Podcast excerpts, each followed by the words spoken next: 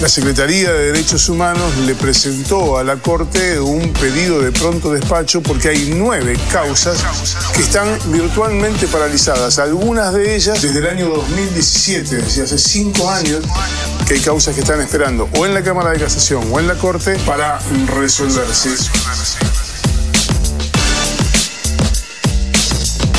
Lo que escuchábamos era un audio de los colegas de la TV pública hablando de los juicios de lesa humanidad. Esto es en el marco de un nuevo 24 de marzo, 46 años del golpe cívico-militar.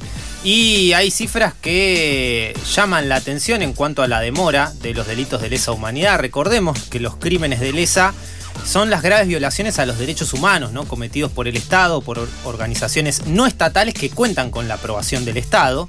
Se trata de ataques generalizados o sistemáticos contra la población civil, por ejemplo, desaparición forzada de personas, la ejecución extrajudicial, la tortura o el asesinato en un contexto de violaciones masivas y sistemáticas. En este marco, en los países como el nuestro, eh, dicen los organismos internacionales, las leyes internacionales, que la obligación del Estado es perseguir y sancionar a los responsables de graves violaciones a los derechos humanos y que no admite excepciones por el paso del tiempo, ni amnistías, ni indultos. El Estado argentino tiene la obligación de sancionar a los responsables de crímenes de lesa humanidad de manera adecuada a la gravedad de estos delitos.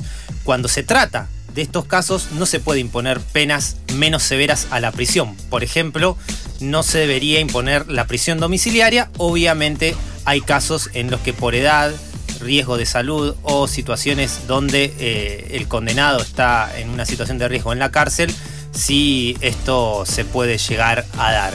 Eh, para charlar de este tema estamos en contacto con Agustín Vanela.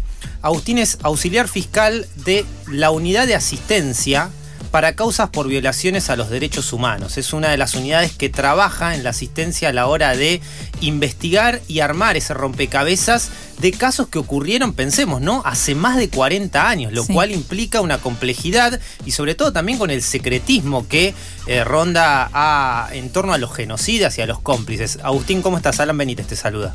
Hola, ¿Qué tal? Buen día, Alan. Gracias por la invitación. No, a vos por, por aceptarla. Y una de las preguntas me parece importante, más allá de que, si bien desde el 2006 está establecido en nuestro país que hay eh, juicios por crímenes de lesa humanidad, hay un público que creo que se entera siempre que cuando el juicio está en marcha o cuando llega la condena, ¿no? Pero pensaba un poco contar, ¿no? ¿Cómo se arma ese rompecabezas? Digo, además del testimonio de las víctimas, de aquellos que lo vieron, lo presenciaron, los testigos, ¿qué otras pruebas son claves para poder llevar a un genocida o a un cómplice de la dictadura a prisión? Bueno, eh, lo, primero que te digo es que la importancia que ha tenido la presencia de los sobrevivientes no ha sido solo testimonial, sino también en relación a, las investigaciones concretamente. El Estado argentino, yo lo he dicho en varios juicios, tiene una deuda que es la de investigar a fondo qué es lo que pasó, porque en muchos casos son las propias víctimas las que han tenido que tomar la tarea en sus manos. Ahora, eh, eh, sin evadir la, la, pregunta que me haces, eh, por supuesto que los, los testimonios de gente que pudo ver a sus captores o que pudo, por la posición en la que estuvo secuestrada en los centros clandestinos de detención, pudo tener más percepciones o estar más tiempo o conocer la presencia de determinadas personas es eh, un, elemento clave desde el punto de vista de, la prueba.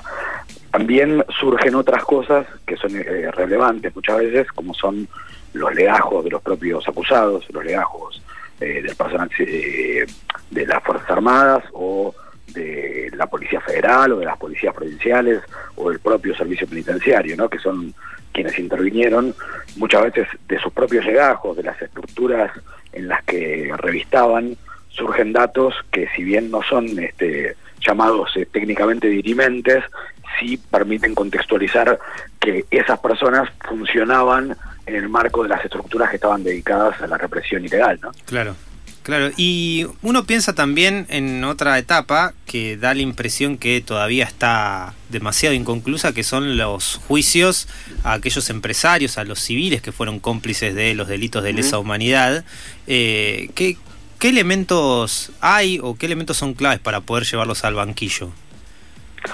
No, en realidad los elementos muchas veces eh, tienen que ver con eh, distintas eh, cuestiones testimoniales, de pruebas documentales, documentos de la época como pueden ser recortes periodísticos, de declaraciones que hayan hecho, las propias testimoniales de personas que a lo mejor sin ser víctimas directas trabajaban en una empresa y pudieron saber este, que eh, algunos gerentes o personal jerárquico de una empresa era quienes se ocupaban de organizar y facilitar la, el secuestro o la persecución a distintos trabajadores, generalmente a los que tenían alguna relevancia sindical, digamos, a los que tenían alguna tarea sindical.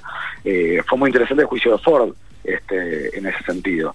Pero sí, por supuesto, los, los responsables civiles, eh, que no son solo los empresarios, sino también quienes formaron parte de, la estructura del gobierno, a pesar de no ser miembros de las Fuerzas Armadas, es una tarea que está pendiente.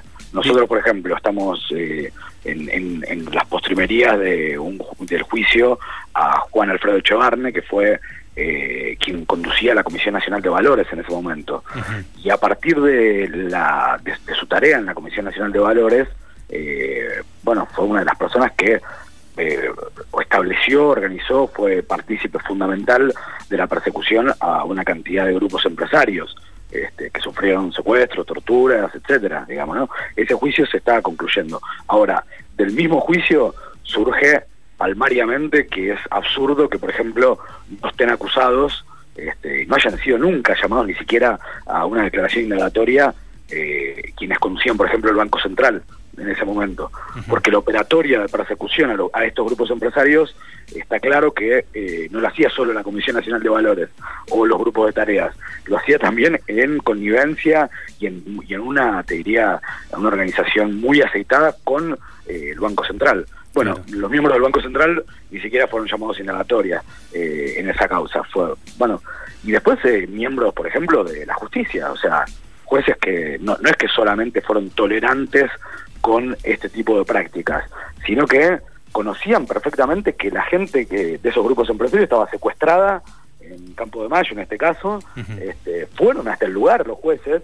el juez concretamente este, eh, y uno de los fiscales eh, en su momento eh, planteó la, el, sobreseguimiento de ese juez, digamos, ¿no? O sea, hubo muchos miembros del Poder Judicial también eh, que tuvieron que ver con que esto sucediera, digamos, ¿no? Que con permitir que esto sucediera. Y en algunos casos fueron partícipes necesarios.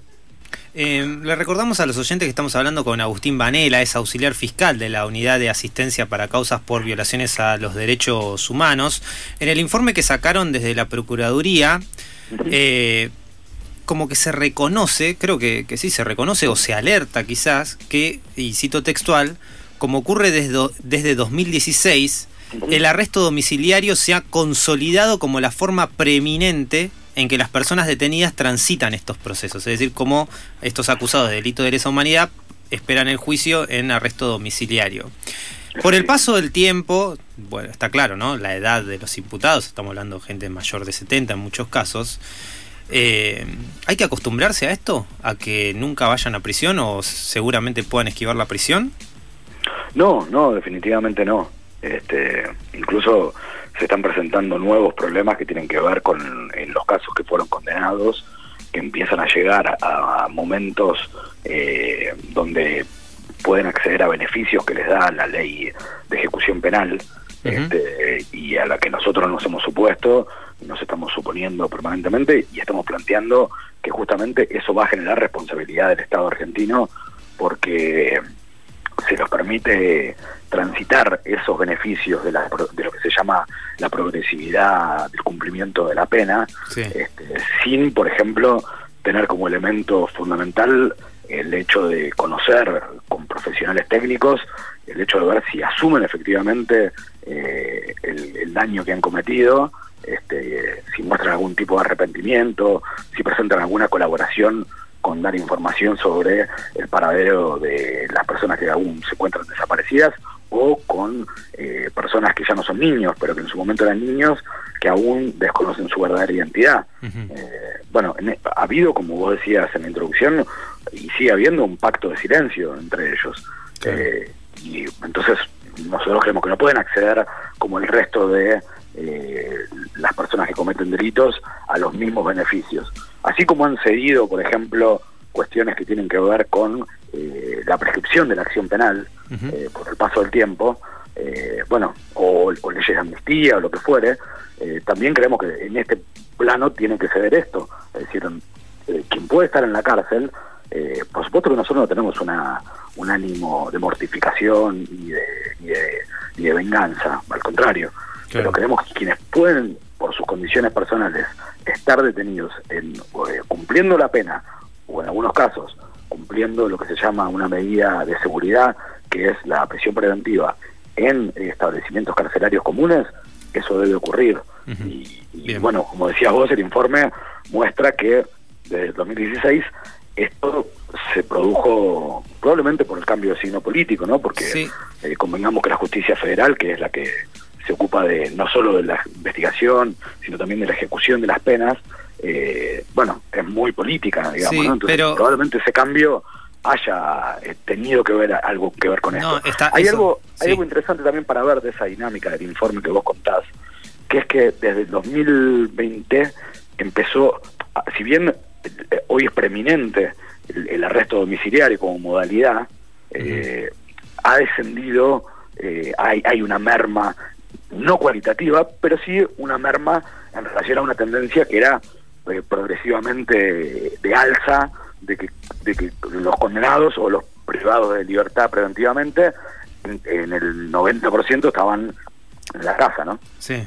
Lo cual también genera un ánimo, un, eh, un estrépito social, digamos, ¿no? Porque no solo para las víctimas de estos crímenes, sino para la sociedad en su conjunto, de ver que quienes cometieron los crímenes más atroces que puede conocer la humanidad eh, tienen un trato preferencial respecto de personas que a lo mejor han cometido delitos eh, que, pueden ser graves, pero que no han sido tan graves como estos. Vos decís que desde 2020, vamos a hablar claro, desde que asume Alberto Fernández, empieza su primer año de gestión, estas cuestiones de que los genocidas estén en su casa, eh, ¿empezó a cambiar nuevamente? No, ha habido, si te fijas en el, yo no sé si vos tenés el Sí, lo tengo. Veo, veo cifras iguales al 2016, digo, entre... Ah, pero hay una, pero hay una merma en la tendencia, una merma leve, eh, muy leve. No, no, no, yo creo que, que también, que ha continuado este fenómeno, digamos, ¿no?